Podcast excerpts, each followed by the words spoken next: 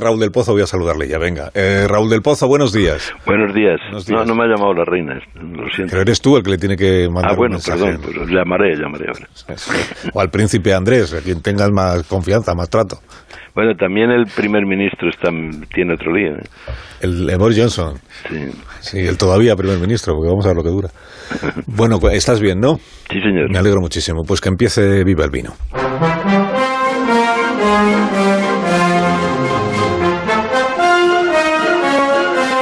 Eh, los partidos, los partidos andaluces han logrado el consenso para perpetrar un atentado medioambiental en un trozo del paraíso. Solo Unidas Podemos ha, ju- ha jurado que hará todo lo posible para impedir que se carguen 1.461 hectáreas de Doñana, uno de los parques míticos de España, no solo porque Goya se acostaba con Cayetana de Alba en el granero de su finca, sino porque se pueden secar los acuíferos que dan esplendor al parque. En 40 años se ha perdido el 80% del volumen de agua para los cultivos clandestinos. Ahora las derechas eh, preparan una ley para ampliar la zona de regadío. Todo empezó en una pelea del Far West entre los agricultores que sacaban el agua para regar de los campos de fresa y los ecologistas. O pajaritos o personas, decían con sarcasmo los de la fresa. Es que no saben que si un día no hay pájaros, ni abejas, ni víboras, tampoco quedarán monos. Las fresas han chupado la humedad y se seca el acuífero 27, la arteria principal. La ley decretará un indulto para los agricultores que excavaron mil pozos.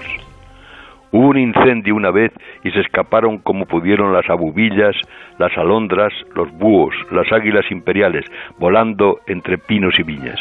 Ardieron los alerís del mar, el tojo, las adelfas. La más importante reserva ecológica de Europa, patrimonio de la humanidad, refugio de 400 especies de animales, está en peligro con la amnistía de los regadíos y los regantes. Están reduciéndose los viñedos, de los que Cristóbal Colón, que inició la aventura cerca de Doñana, se llevó en las carabelas el vino a las Américas, en el año 1492. Es, querido Carlos, la bendita tierra tartesa de las manzanillas, los finos, el jerez y los olorosos. Salvemos Doñana y viva el vino.